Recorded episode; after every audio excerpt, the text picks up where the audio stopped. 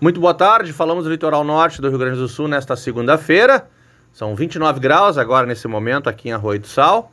O mar está um pouco agitado, mas as ondas são tranquilas. A bandeira está amarela, apesar de ter chovido pela manhã. A bandeira está amarela agora no momento. E a tendência é que nós tenhamos algumas chuvas esparsas acontecendo aqui no litoral norte, conforme falamos no boletim desta manhã. A chuva, depois que passa, vem um calorão, está muito abafado, e agora nós temos 15 quilômetros por hora.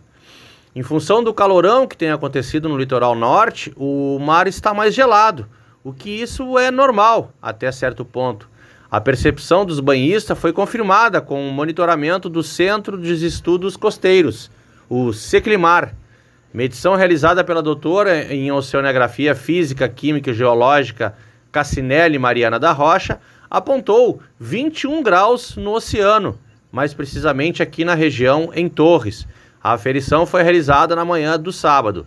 Segundo a especialista, apesar de variável, a média costuma ficar entre 23 e 24 graus, chegando até picos de 25 graus.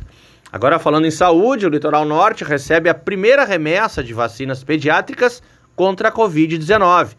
A distribuição aos municípios será feita hoje, nessa parte da tarde. O Litoral Norte recebeu nesta segunda-feira, então, as vacinas pediátricas da Pfizer.